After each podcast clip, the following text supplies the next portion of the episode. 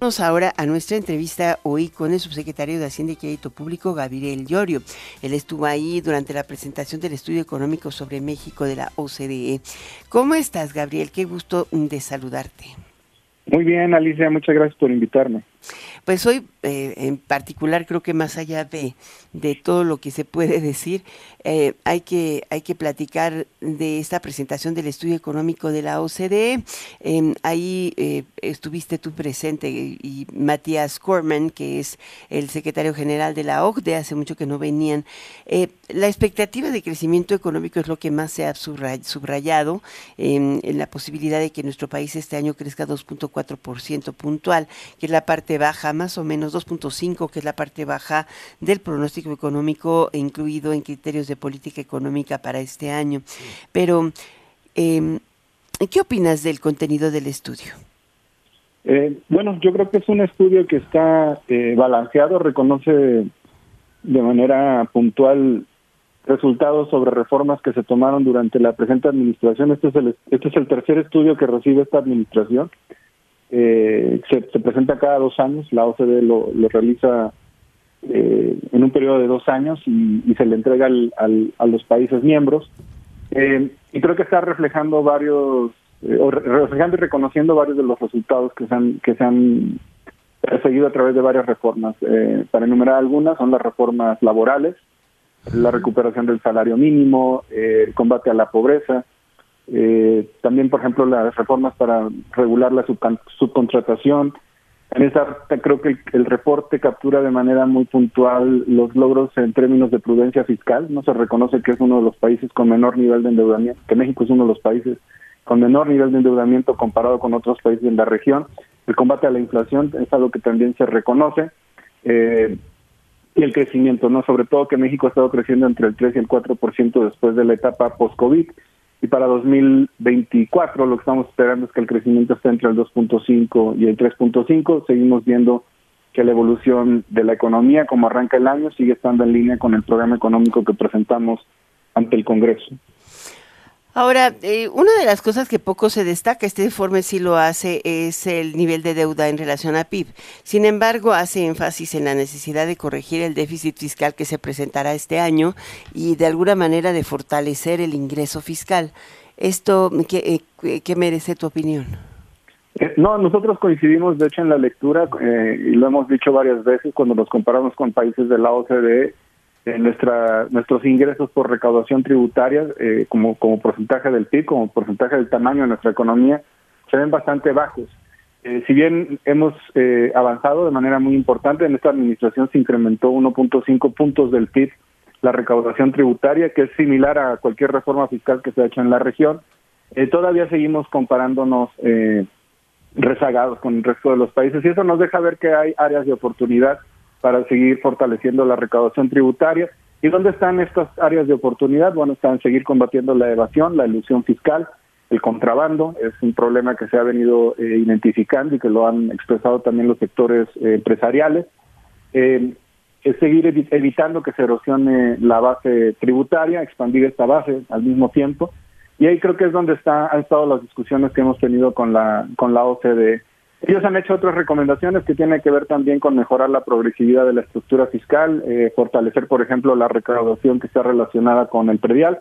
También reconocen que esto es una potestad de los municipios que tienen que, que, que, que implementar este a nivel subnacional, no necesariamente la federación tiene un rol en ese sentido, pero lo plasman en el, en el informe porque el informe pues evalúa el país, no necesariamente al gobierno federal nada más.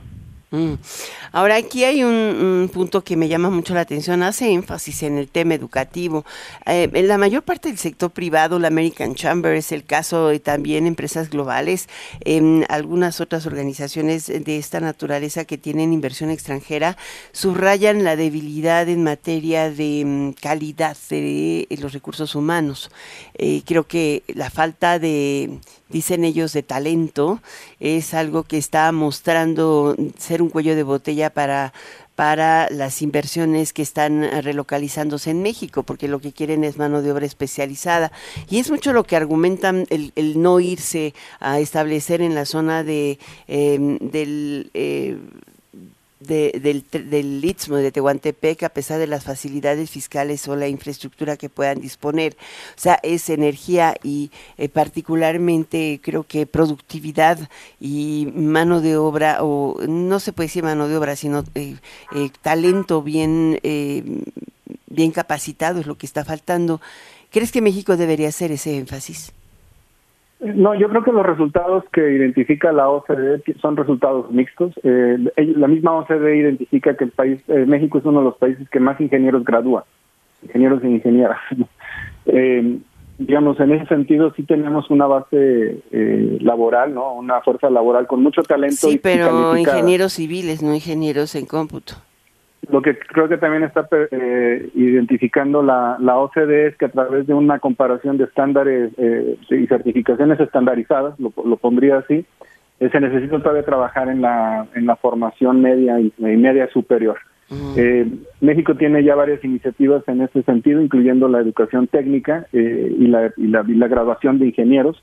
de cómputo, yo no sé la desagregación entre cada una de las áreas, pero sí reconocen que es uno de los, de los países con más graduados digamos, lo que necesitan las empresas para relocar, para establecerse en México, efectivamente, estar cerca de los centros de, proveedores y centro de los de los centros que del centro de la ciudad, cerca de las ciudades donde tienen centros de, eh, de preparación académica y de y de bueno de formación de, de, profesionales. Por eso una de las razones por las cuales usualmente las empresas prefieren establecerse en el centro o en el norte, en Monterrey, Efectivamente, en el sureste hay un circuito de tecnológicos, eh, se gradúan muchos ingenieros que usualmente migran hacia el norte. Creo que más bien es todavía, estamos en una etapa muy inicial en la que apenas se van a formar las economías de aglomeración. Esto no significa que México no tiene que, continuar invirtiendo en, educación, sí lo tenemos que seguir haciendo, pero creo que todavía falta ahí una fase de que se consoliden las dinámicas en el sureste. Mm. Ahora, en, estamos en pleno inicio, estamos a unos días del inicio del proceso electoral. Va a ser difícil comentar sobre los avances económicos, pero, por ejemplo, hoy se dieron a conocer los reportes de las empresas públicas del Estado y una parte importante que también trae el estudio es el tema energético. Las empresas están mostrando buenos resultados de último trimestre, no necesariamente del año, pero em, al final de cuentas... Eh, Pemex pareciera ser el talón de Aquiles de la economía mexicana. ¿Es posible darle la vuelta? Bueno, es muy temprano en el año todavía para evaluar el resultado de los balances fiscales de, las empresas públicas productivas del Estado. Eh, lo que estamos, digamos, si comparamos con el 2023, cerramos prácticamente en línea con lo que aprobó el Congreso.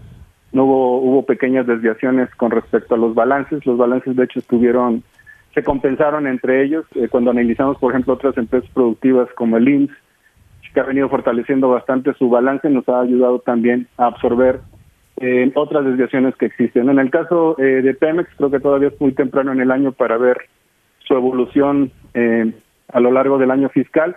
Creo que una de las ventajas que va a tener la empresa este año es que el precio del petróleo va a estar alto con respecto a lo que se al precio que se utilizó para el programa económico y eso les va a dar, eh, creo yo, un margen de maniobra sobre todo por ingresos adicionales que pudieran recibir a lo largo del año, pero es muy temprano para hablar eh, de este, de cómo va a, evolucionar las finanzas tanto de la empresa como del resto de las otras empresas productivas. Eh, hoy comentabas un tema que también el estudio destaca, que es la evasión fiscal. Es un tema, es eh, mucha gente dice el siguiente sexenio se tendrán que levantar los impuestos, pero en realidad subraya la necesidad de, de seguir potenciando o seguir mejorando la recaudación a partir de la eficiencia fiscal. Eh, tú dabas unas cifras interesantísimas en la mañana, o sea, el incremento en la recaudación eh, por, por, por eh, vigilancia fiscal es de 1.5 puntos del PIB, es altísimo, ¿no? es alto si se compara, digamos, con el incremento que, tuvimos este año en esta administración de 1.5, eliminando, por ejemplo, la compensación entre el ISR y el IVA que, al cual utilizaban, el cual de hecho de alguna manera se, se medio abusó del, del, mecanismo y cerrando algunos huecos en, la ley. Eh, 3% del PIB eh, prácticamente creemos que es factible porque si analizamos los niveles de tasas de IVA y de ISR que tienen que tiene México, el cual es muy comparable con otras economías como Brasil y Chile, eh, esos países reflejan una mayor eficiencia en la recaudación. Quiere decir que con en la misma tasa o el mismo nivel de tasa pudiéramos recaudar más. Eh, y si hacemos solamente una extrapolación del nivel de eficiencia que tienen estos países, eh, nos da cuando menos tres puntos porcentuales del Producto Interno Bruto. Eh, yo creo que el reporte de la OCDE identifica claramente que existen retos importantes para seguir mejorando nuestra recaudación tributaria. Esto nos va a permitir tener un mayor presupuesto y poder eh, desempeñar o tener un mejor gasto, un mayor gasto y atender las, las necesidades que tiene nuestro país. Y por eso creo que va a ser importante continuar con estas estrategias que combaten la evasión, la ilusión, el contrabando, eh, la informalidad que está muy ligada a, también actividades ilícitas. La solución tiene que ver, creemos, eh, con soluciones tecnológicas, cruce de base de datos, un poco como de enfoque de inteligencia financiera y fiscal. Al mismo tiempo también que seguro vamos a tomar, tener que tomar otras medidas que puedan cerrar el, la oportunidad de que exista evasión fiscal en el país. Y, y, probablemente algunas van a tener que venir por otros sectores, como puede ser regulación bancaria, disminución del uso efectivo, etcétera. Creo que el, reporte de la OCDE lo identifica. Nosotros vimos esa cifra que creemos que es factible. En esta administración se determinó, eh, bueno, no crear impuestos, sino subirlos, pero seguro la siguiente administración podrá decidir la mejor manera de implementar pues estas estrategias de, inteligencia y de, y, de combate a la evasión fiscal. Muchísimas gracias por estar con nosotros al subsecretario de Hacienda y Crédito Público, Gabriel Llorio. Nos pasaríamos la hora, Gabriel, ¿verdad? Eh, sí, hay muchos temas y el reporte es bastante es bastante extenso. Les invito a que lo lean. Se reconocen muchos avances eh, y también también hay áreas de oportunidad muy claras. Muy bien, muchas gracias.